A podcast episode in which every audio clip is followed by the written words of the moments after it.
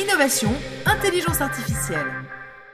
Bonjour Delphine, bonjour Julien, bonjour à toutes et à tous. Bienvenue dans la chronique IA, intelligence numérique. Aujourd'hui, nous allons parler de fracture numérique chez les jeunes, un phénomène existant dans notre société depuis longtemps, mais la crise de la Covid-19 l'a mise en lumière. Nos jeunes sont-ils tous égaux face au numérique, garçons, filles, dans nos régions ou dans nos villes Quelle est la responsabilité de l'école dans l'apprentissage des compétences numériques? Voici un sujet majeur sur lequel nous devons tous nous pencher, miser sur la jeunesse et miser sur l'avenir. C'est le printemps numérique qui vient de dévoiler une recherche sociologique réalisée par la sociologue Amina Yagoubi dans le cadre du projet jeunesse Québec 2030, soutenu par le secrétariat de la jeunesse du Québec. Culture et inégalité numérique, usage numérique des jeunes au Québec. La recherche réalisée en collaboration est réalisée en collaboration avec la chaire de recherche du Canada sur l'équité numérique en éducation de l'UCAM et soutenue par le MITAX. Il est possible de retrouver l'ensemble de cette étude complète sur le site du Printemps numérique. Et c'est avec plaisir que je reçois Amina aujourd'hui. Amina, bonjour. Bonjour euh, Mathieu. Alors Amina, euh, est-ce que vous pouvez nous, parler de nous euh, Qui êtes-vous Amina?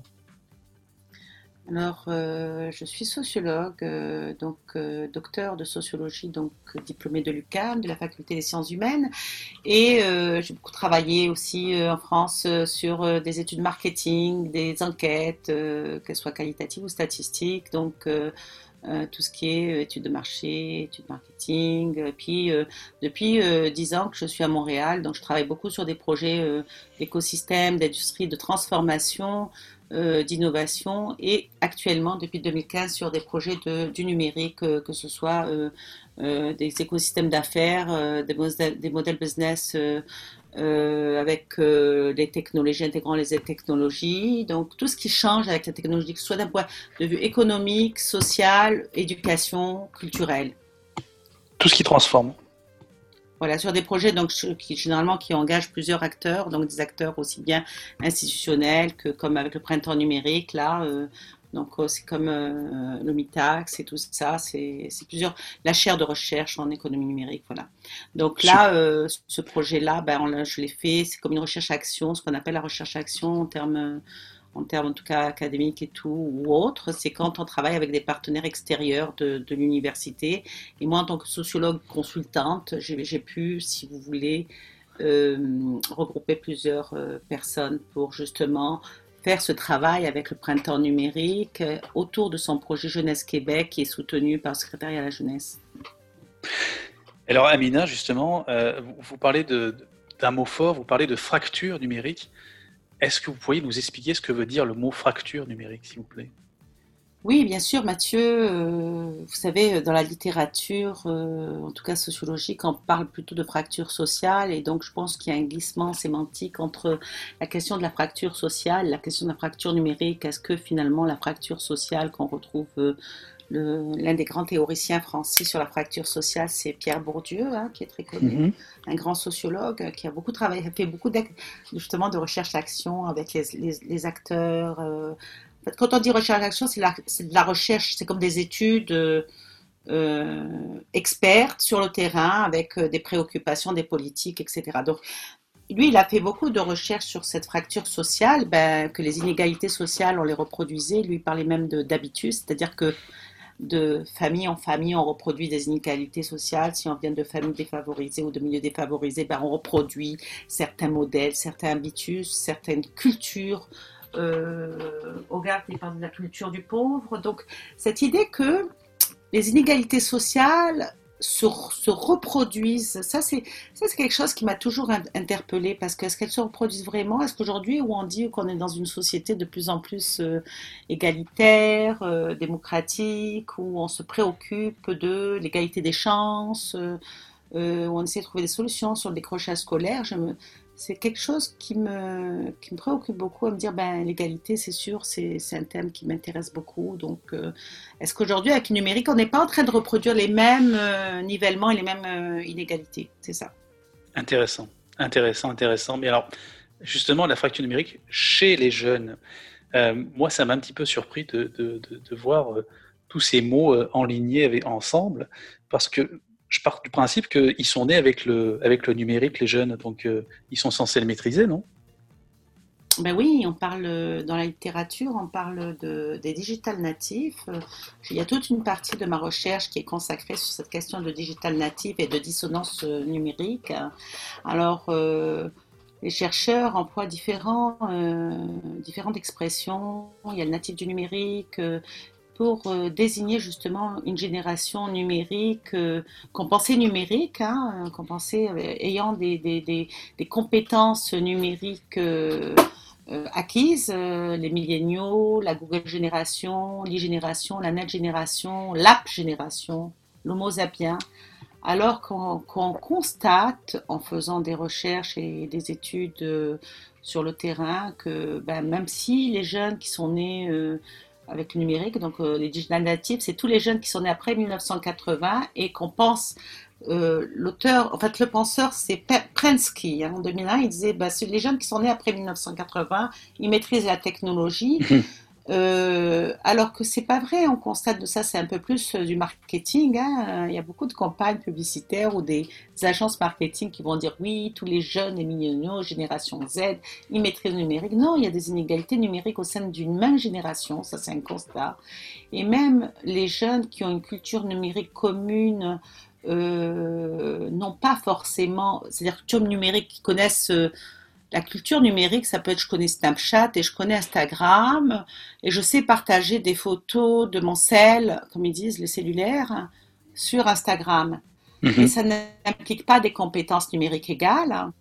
Et c'est pas parce que on a démocratisé, qu'on a une démocratisation de l'usage d'appareils numériques que euh, les jeunes ont une meilleure connaissance euh, euh, numérique qu'il y a certains auteurs ou certaines études qui mettent en valeur une, une difficulté de compréhension du numérique et de, des aspects technologiques du, numérique et aussi de la culture informationnelle, donc tout ce qui est relié au tri, au traitement de l'information. Et, alors justement, votre, votre étude euh, euh, révèle certaines inégalités et il y a un clivage numérique filles-garçons euh, qui ressort de votre étude. Est-ce que vous pouvez me dire ce qu'il caractérise, ce clivage?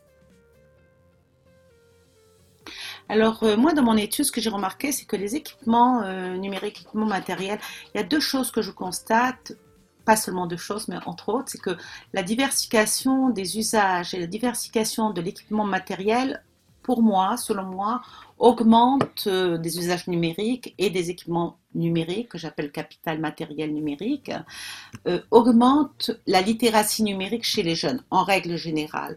Donc moi, ce que j'ai remarqué, c'est qu'il y avait les filles, elles, elles allaient, leur culture euh, numérique et leur tendance, c'était le cellulaire, c'était l'objet totem, elles mhm. adoraient ça, et puis les garçons, c'était leur culture vraiment numérique se construisait autour de la console de jeux vidéo, de l'ordinateur de bureau, parce qu'on utilise plusieurs ordinateurs de bureau, n'est-ce pas, pour jouer les jeux vidéo, euh, pour avoir des colonnes, pour avoir un peu plus de, de, facilité à jouer en réseau, etc.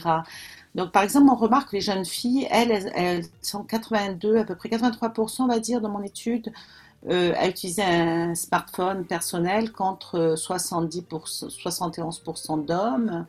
Un ordinateur portable euh, qu'à 57% des filles, donc plus de, de, filles que de garçons, 52% d'hommes, elles sont plus mobiles, elles aiment bien le côté mobilité. C'est une nouvelle culture aussi, la culture de la mobilité.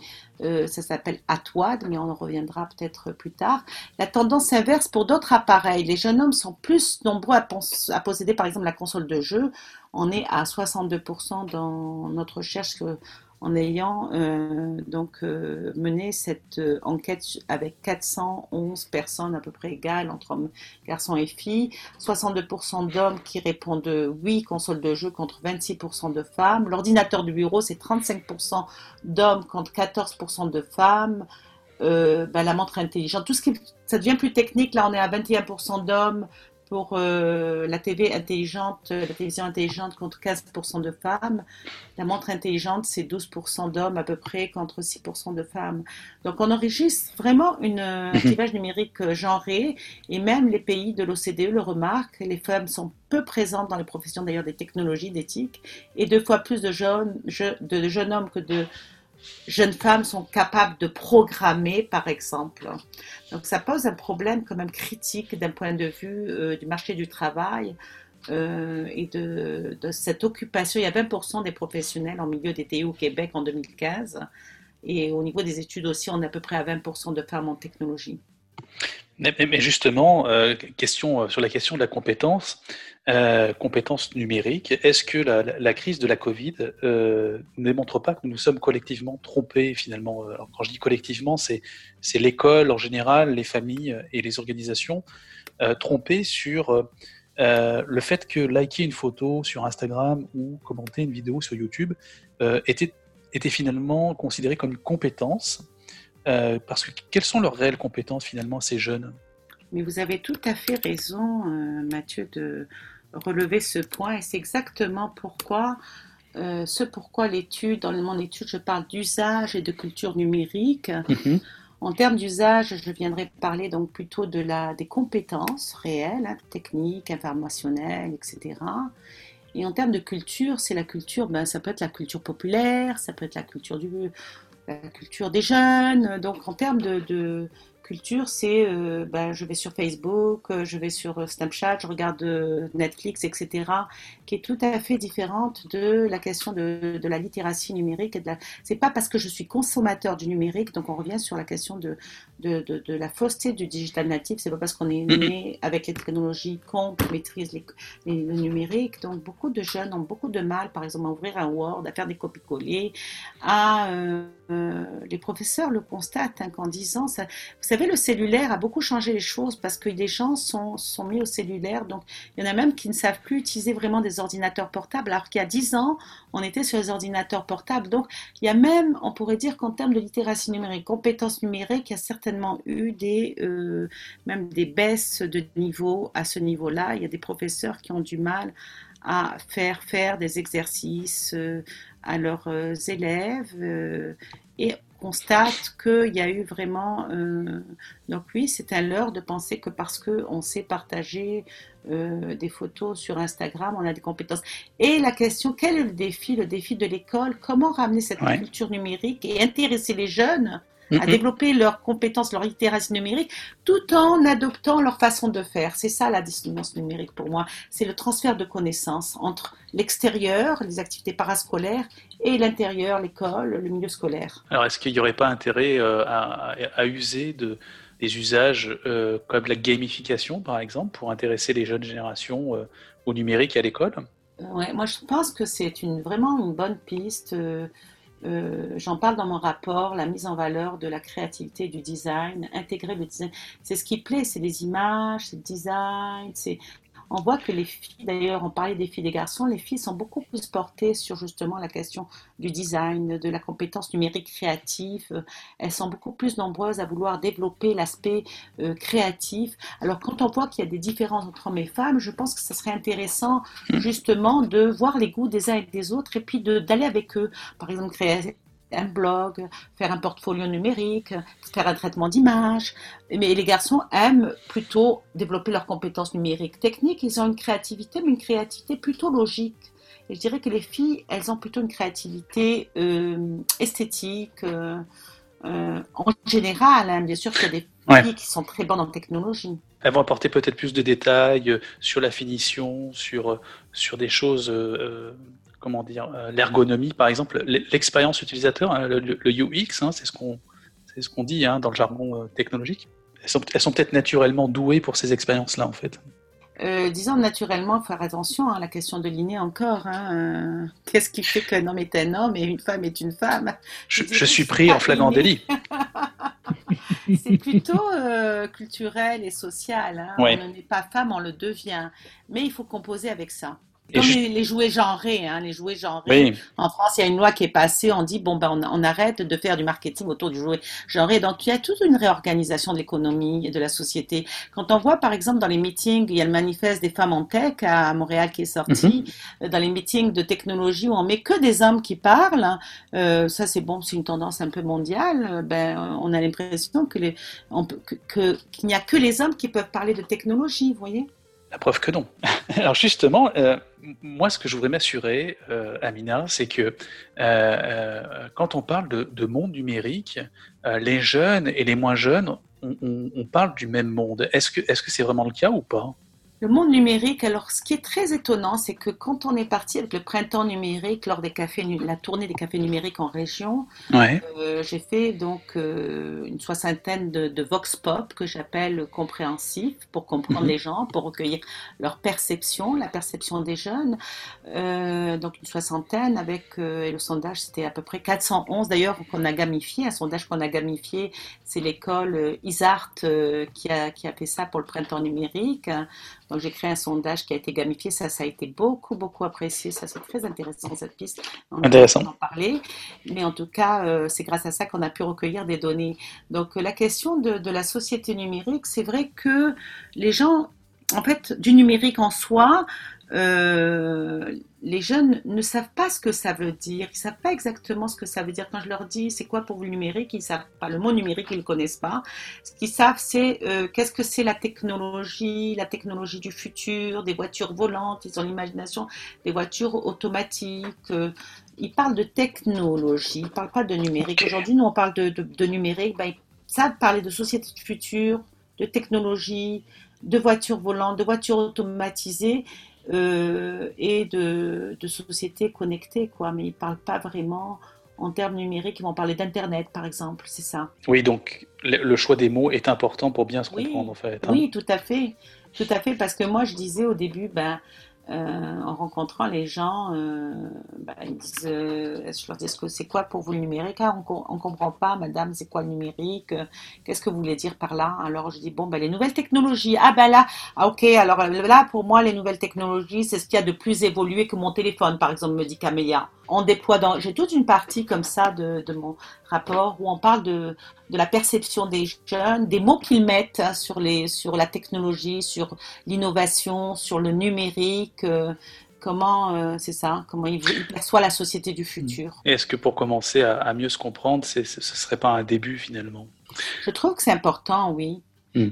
Oui, par exemple, la réalité virtuelle, il n'y a pas beaucoup de jeunes qui connaissaient ça. Puis. Euh, et puis ils étaient comme épatés là quand euh, le printemps numérique leur a fait, parce que c'était plusieurs ateliers hein, dans le café numérique, c'était un voyage qu'on leur proposait. Et ils passaient par aussi des discussions, ils aimaient, ils aimaient beaucoup discuter de ça. Hein. Ils étaient, il y en a qui me disaient, Madame, est-ce que je peux venir aussi parler moi aussi et tout. Ça, j'ai trouvé ça très, ils sont très coopératifs, ils, ils aiment échanger, ils aiment qu'on les écoute, je crois et qu'on s'intéresse à eux. Donc, euh, effectivement, euh, pour eux, c'était un nouveau mot, la réalité virtuelle. Et il y avait une éducation, finalement, des mots. Et, est-ce que vous avez senti une, certaine préoccupation chez eux euh, dans, dans le futur, dans le, le, monde qui va être le leur Est-ce que vous les sentez préoccupés par l'émergence des nouvelles technologies Je ne sais pas, moi, avec les voitures autonomes. Je me senti inquiets. Inquiets, ok. En même temps, comme ils étaient comme aussi euh, impressionnés, euh, mais en même temps inquiets. Euh, il y en a qui sont, donc j'ai une typologie de jeunes, hein, les filles, il y a des résistantes, des gamers, des filles qui sont plus dans la communication, mais il y avait une catégorie donc de personas, n'est-ce pas, mhm. qui étaient des résistants ou des résistantes qui ne voulaient pas, qui avaient peur de la technologie parce qu'ils disaient que les robots, alors je crois qu'ils sont un peu influencés par euh, la vision du futur, hein, la technologie future, même si c'est déjà pris dans nos vies, comme ils disent, euh, de, dire que ben, les robots vont, vont, vont, dominer le monde, on n'aura plus de contrôle, euh, la il n'y aura que de la technologie, pas de lien humain direct. D'ailleurs, on le vit mhm. en plein Covid-19. Donc c'est assez impressionnant leur, leur vision de la technologie, c'est en même temps inquiet et en même temps intéressé. Euh, à en savoir plus, mais ils disent que la, technologie va être partout, même dans le travail, euh, dans la santé, euh, et d'autres qui ont des regards un peu plus novateurs et qui disent j'aimerais bien ça, développer de nouvelles technologies, ou bien participer en tout cas à développer de nouvelles solutions technologiques et innover. Oui, mais ils ne sont pas totalement désinvestis du sujet, au contraire. C'est ça qui est intéressant.